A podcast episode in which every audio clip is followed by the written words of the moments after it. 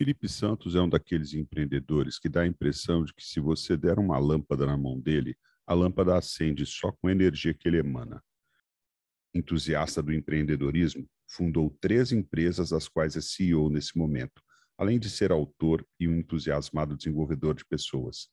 E se você acha que ele é um empreendedor desses high-tech que vão transformar o mundo com seus apps mirabolantes, não é por aí. Ele gosta mesmo é do pequeno empreendedor que está montando o seu negócio para sobreviver em uma economia que cada vez mais espreme quem não se vira. Você ouve minha conversa com Felipe Santos agora, aqui no Strategy at Work.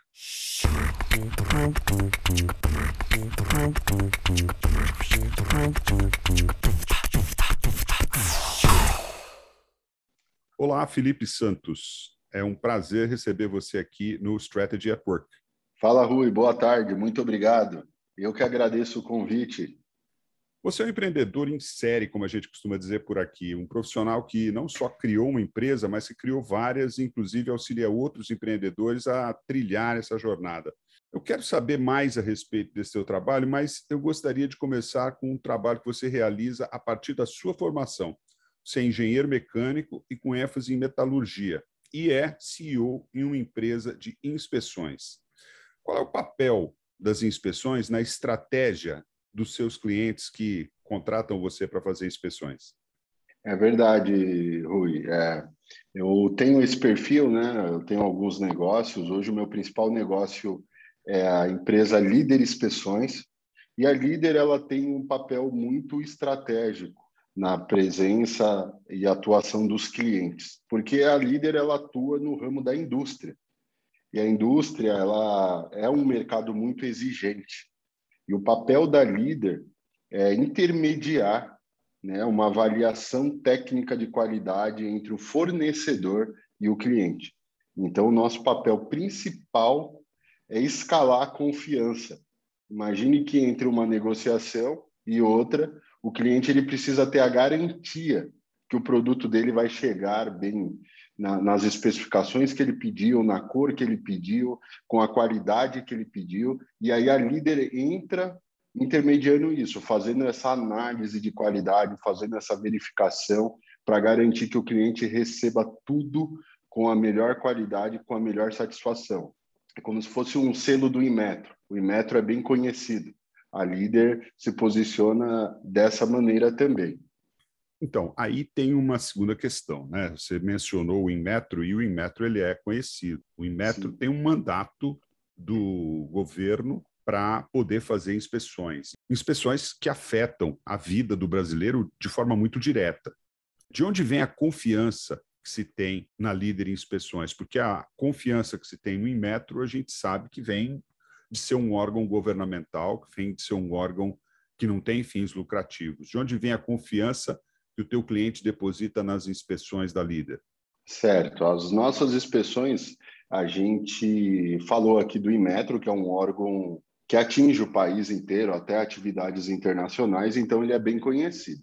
Agora imagine uma atividade dessa nichada, para um nicho específico. A Líder Inspeções, ela atua diretamente no setor do óleo e gás no, no setor da indústria, do óleo e gás, de equipamentos de petróleo. E quem que valida e dá essa autoridade para a líder? Claro, ao longo dos anos, né, a líder hoje é uma empresa que tem 12 anos no mercado. Ao longo dos anos, essa empresa foi conquistando algumas certificações da própria Petrobras, como um órgão independente, como um órgão imparcial que é, representa ela nessa atividade de qualidade e validação. Então, a gente tem alguns selos que garantem essa autoridade no mercado. Então, quer dizer, não é qualquer um que pode simplesmente sair fazendo inspeções. Você tem os selos de certificação que foram concedidos pela Petrobras. Exatamente, Rui. Inclusive, existem selos é, da empresa, da líder, e existe também a qualificação do profissional, como um CREA, né, que é o Conselho Regional de, de Engenharia, como o, CRT, que é o Conselho Regional de Técnicos. Então, tem o profissional, a líder tem os selos de qualidades e autoridades dela para atuar nesse nicho, né, para garantir, nossa, essa empresa realmente ela foi auditada e ela tem a competência que diz. Como também numa outra escala o próprio profissional, né? Vou dar um exemplo é, na medicina, né? Você tem o, o, médico que tem o CRM, que garante que aquele profissional ele está apto para fazer uma um atendimento. Na área jurídica, a gente tem a OAB. É, eu estou tentando traduzir com exemplos como que funciona na indústria. Então, a Líder, sim, tem os selos como empresa e também os nossos colaboradores têm é, certificações específicas de acordo com a modalidade do trabalho. A gente vive num mundo em que as coisas mudam muito depressa. Novas tecnologias, novos materiais, novos processos que vão surgindo em função da comunicação mais rápida e universalizada que a internet promove. Num mundo em constante mutação como o nosso, como é que ficam as inspeções quando, sei lá, os materiais, os processos fabris mudam tão rápido e tão radicalmente? Exatamente, uma excelente pergunta, viu, Rui? E é importante a gente ter em mente que, à medida que a, é, os processos e a tecnologia avançam, avançam e se tornam mais rápidos, existem também as condições né, para redução de prejuízo, redução de custo, redução de gargalo, né? É, os processos vão ficando mais é, rigorosos. Então, hoje, hoje eu vou dar o um exemplo da indústria. A indústria, hoje, a palavra de ordem é, né, a maioria dos mercados é o quê? Redução de desperdício, né? É, redução de custo, é, diminuição de gargalos. E aí a inspeção, mesmo com esse avanço tecnológico, a inspeção ela tem que ter essa capacidade de enxergar, né? essa avaliação, esse nosso trabalho tem que ter a capacidade de enxergar essa tendência do mercado que, que tem essa velocidade e também se adequar a esse nível de exigência. Então, o mercado se transforma, a área da qualidade também se transforma, as inspeções de qualidade também se transformam. Elas precisam ser mais precisas precisas, assim como os processos estão se tornando mais precisos. Elas, é, ela precisa ser mais rápida, assim como os processos estão sendo radicalmente mais rápidos. Então, é, a gente tem essa visão, não simplesmente fazer o que fazia no passado, mas entender para onde o mercado está direcionando e ter a capacidade de, de adaptação, né? a capacidade de, de liderar a transformação e não simplesmente esperar, né? A pandemia mostrou isso, cruzar os braços e falar, puxa, o que, que eu posso fazer agora? Não. Então a gente tem essa característica de entender esse movimento e, e também colocar o olhar da inspeção, da qualidade em cima de tudo isso. Agora você falou algumas palavras aí que são bastante importantes e um tanto quanto capciosas, né? Você falou em adequação, você falou em adaptação, você falou em transformação.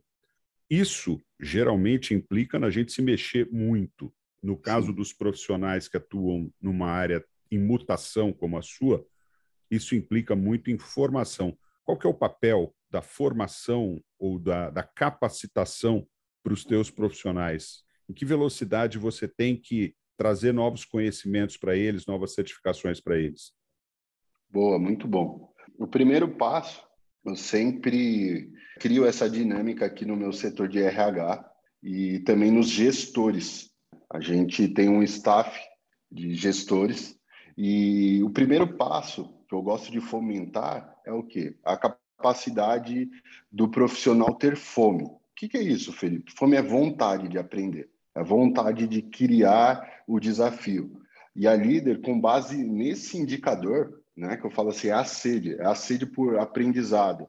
Com base nesse indicador, não é que o Felipe, mas como que você mede isso? A gente mede é, acompanhando o profissional no dia a dia, vendo ele é, realmente se dedicar, vendo ele com sede por transformação, por tendências, e a gente cria um plano de desenvolvimento para esses profissionais. A gente cria um, um ambiente competitivo, de forma saudável, mas que estimule esse cara a não ficar na zona de conforto. É, a gente tem parcerias com órgãos de treinamentos específicos. Por exemplo, no nosso setor tem a ABEND, Associação Brasileira de Inspeção. A gente tem parcerias com eles para criar, entender essa é, para onde o mercado está apontando e eu já colocar o meu profissional é, dentro de programas de, de, de treinamentos para que ele não fique obsoleto. Né? A gente só precisa realmente investir na, na, na na, na, pessoa certa, né? Então a gente tem muito isso de entender assim, meu, esse cara tem brilho nos olhos, ele tem fome, vai, vale a pena investir nesse profissional? Vale. E aí a gente desenvolve uma trilha de conhecimento, porque esse é o core da líder, né? A gente é prestador de serviço. Então a gente, a percepção de valor do nosso cliente está atrelado ao profissional. Né? A gente não tem um ativo, a gente não é uma máquina. A gente realmente precisa é, de um profissional bem capacitado e isso é o que faz a diferença realmente no dia a dia. Nós vamos para um breve intervalo. Se você está gostando dessa entrevista e quer ouvir outras, como a que eu fiz com o Carlos Neto, CEO da Matera, inscreva-se no nosso podcast. Você encontra o Strategy at Work em quaisquer das plataformas que disponibilizam podcast na internet. A gente volta já já.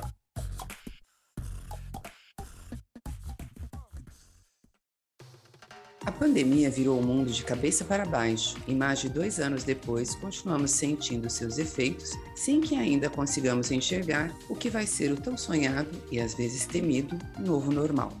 O que sabemos é que, qualquer que seja o futuro, vamos precisar criar e implementar boas estratégias, cuidar com muita atenção dos riscos, avaliar constantemente nosso portfólio de serviços e produtos para ter certeza de que são os que podem nos trazer os melhores resultados. E vamos precisar também manter nossos colaboradores bem treinados para nos auxiliarem em todas essas importantes ações. É isso que a Trigen vem fazendo há 17 anos, apoiando empresas a extraírem o melhor de si mesmas e assim conseguirem lutar por seus objetivos com as melhores chances de sucesso. Venha conversar com a gente e conhecer nosso portfólio de ofertas. Estamos prontos para te apoiar na tarefa importantíssima de se preparar para o novo normal. www.trigen.com.br www.número 3gen.com.br.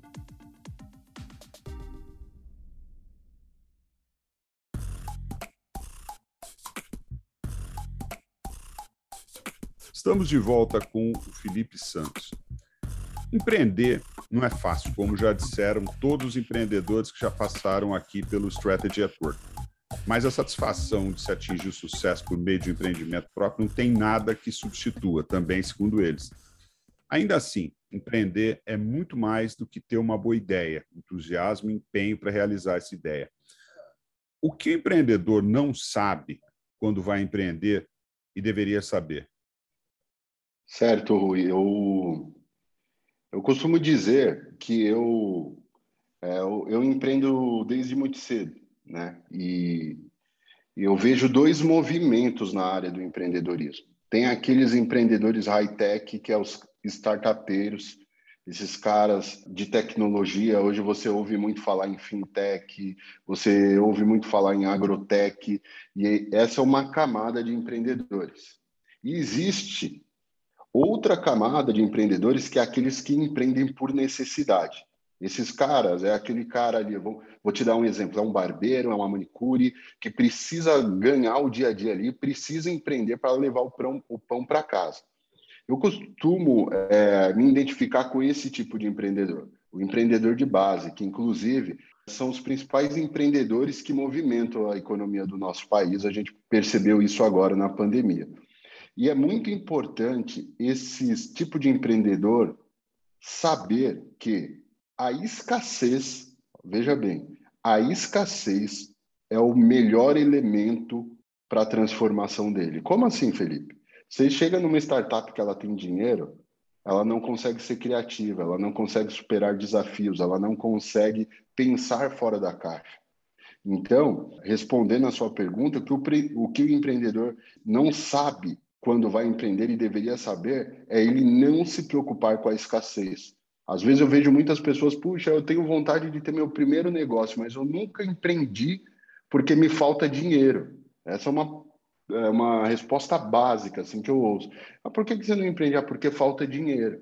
E não é verdade. Se você tem uma boa ideia, se você tem uma boa visão de mercado, eu tenho certeza que alguém vai colocar dinheiro na sua ideia. O que acontece é que muitos empreendedores eles colocam esse, essa barreira de empreender por falta é, do dinheiro. E aí eu faço um contraponto justamente com isso. O empreendedor ele tem que ser um leão de savana. O empreendedor ele tem que saber que a escassez é o principal é a principal motivação dele. Eu dou um exemplo, tem o leão de savana e o leão de zoológico. O leão de zoológico ele está lá, o bonitão, escovado, acorda de manhã, tá lá a carne dele. O empreendedor ele é o leão de savana. Né? O leão de savana, assim, ele, ele é todo marcado, ele tem a juba derrubada, ele é cheio de cicatriz, porque ele tem que todos os dias ir atrás da caça dele. E é isso que vai promover na resiliência dele, é isso que vai promover na inteligência de mercado dele, é isso que vai promovendo ele ir atrás de cliente, porque a escassez é o principal motivador, se eu tivesse que dar uma dica aí para esses empreendedores. Uma empresa precisa muito mais do que um empreendedor competente com uma boa ideia para colocar seu produto na rua. Como é que o empreendedor tem que agir para transformar essa ideia numa empresa? E uma empresa vai muito além do que vai um produto ou um serviço. Como é que ele transforma essa ideia numa empresa? Costumo dizer o seguinte: o primeiro passo é você entender se você resolve um problema. Boas ideias não significam que a sua empresa vai ter êxito, não significa que a tua empresa vai ser próspera, que o seu negócio vai ser perene, que você vai perpetuar a sua marca. Boas ideias é simplesmente ainda está no campo da imaginação. Eu conheço, você deve conhecer várias pessoas que são criativas, têm boas ideias, mas a ideia não sai do papel. Eu costumo dizer que para a sua ideia se tornar uma empresa de verdade, você precisa é, avaliar o mercado ver se a sua ideia resolve um problema de verdade. Né? Na, nas mentorias que eu faço com os empreendedores, eu faço inclusive um exercício na contramão da ideia. Eu falo, cara, primeiro você enxerga o problema, para depois você desenvolver a solução. Você enxerga a dor. Qual que é a dor que você quer resolver? E aí sim, mas por quê, Felipe? Porque quem tem dor paga. Quem tem dor tira o dinheiro do bolso e fala assim: puxa, eu preciso dessa solução. Então, eu encontro muitas pessoas com excelentes ideias, mas com pouca efetividade. Então, a minha sugestão para que a sua ideia se torne uma empresa de verdade é você enxergar se tem esses elementos. Qual que é o, o, o problema que você resolve? Qual que é a dor que você tira do seu cliente? Que só você faz de uma forma exclusiva, de uma forma única, num problema que só você resolve.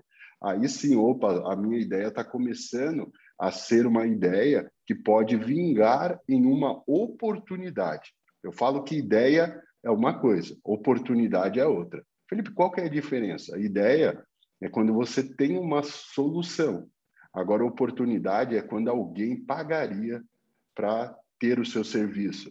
Quando você coloca a sua ideia em prática e essa ideia vira negócio de fato. Então, a minha sugestão de base é essa veja qual que é o problema que você resolve e se alguém estaria disposto para pagar por isso antes de colocar a sua ideia para rodar.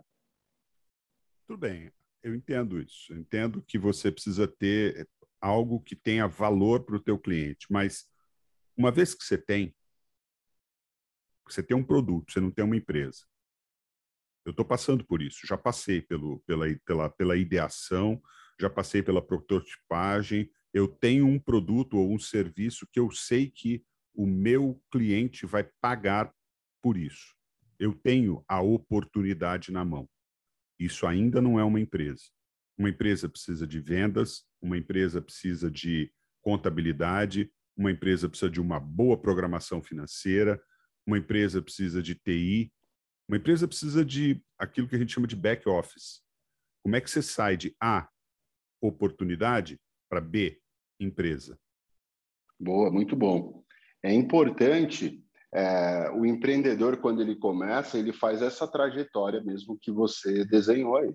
Ele começa, faz, é, sai da ideação e aí agora, poxa, ele, a, é, ele se torna até uma startup, já consegue ter soluções criativas, mas ele ainda não é uma empresa. Tá? Eu passei por isso, inclusive, tá, Rui? No, na líder, inclusive. E eu vejo que essa é uma dor da maioria dos empreendedores.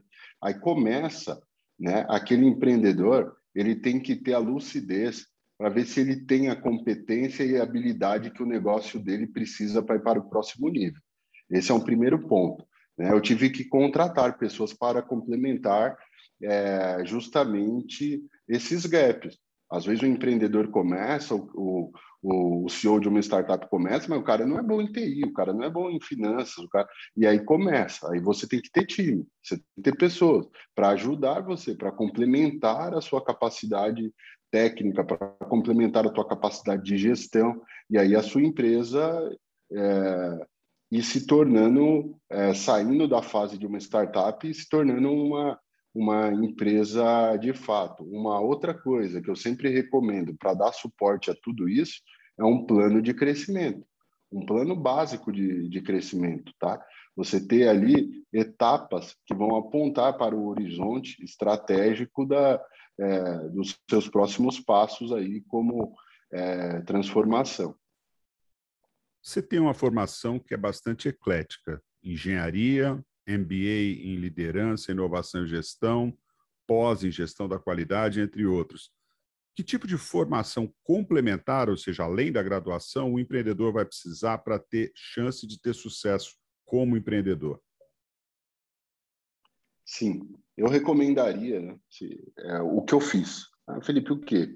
Eu lembro de uma vez eu estava fazendo MBA é, em gestão de negócios e aí um, um, professor, um tutor, ele me falou uma coisa que entrou assim dentro do meu coração e da minha mentalidade e isso fez total sentido complementar na minha formação. O quê? Felipe, você é engenheiro? Sou. A engenharia é feita do quê? De pessoas. Os negócios são feitos do quê?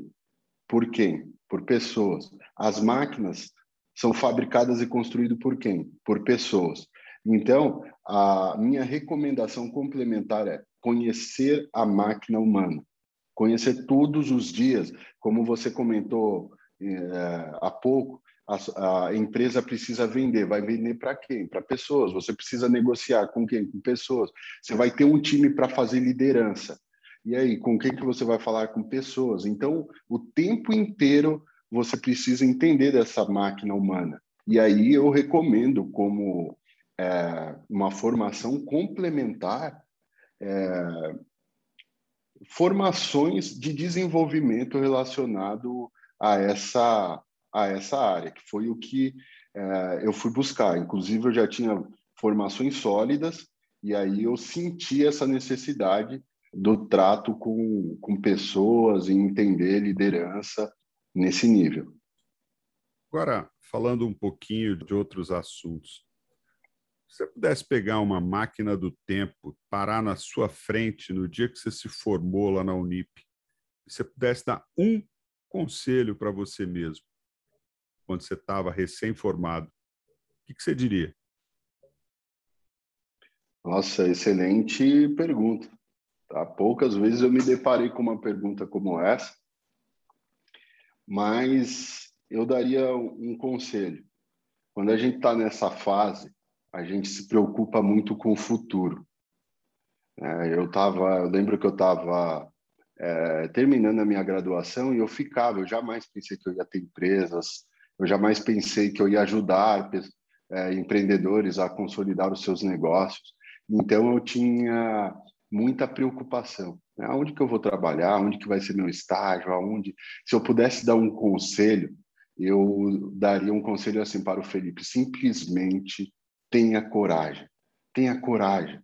A maioria das oportunidades, Rui, elas ficam engavetadas por falta de coragem. Pessoas brilhantes, com formações incríveis, elas às vezes ficam engavetadas numa situação por quê? Porque não tem coragem. Eu lembro que eu tive uma visita no Vale do Silício, na Califórnia, e um mentor, ele falou assim para mim, Felipe, por trás de todo negócio de sucesso, por trás de toda grande empresa, houve uma atitude corajosa, houve uma atitude, um ato de coragem.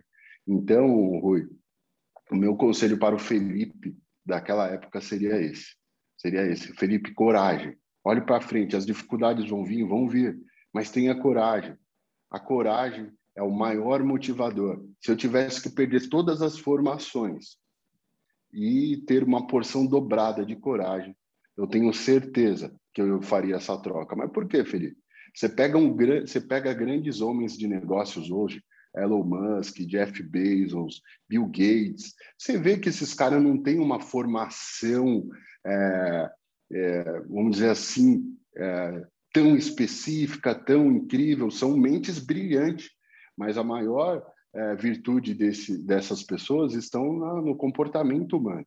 Então, a minha sugestão, o meu conselho para o Felipe é: por trás de todo negócio precisa de uma atitude corajosa. Felipe, avante, coragem.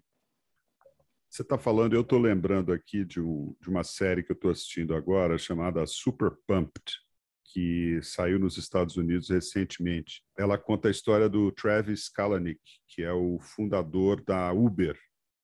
É um indivíduo que personifica isso que você está falando.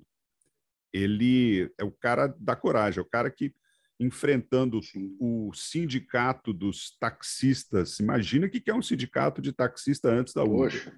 De São Francisco, que tinha apoio, inclusive, do prefeito de São Francisco, ele vai lá, peita os caras e consegue dominar a cidade, e vai indo uma cidade atrás da outra. Algumas.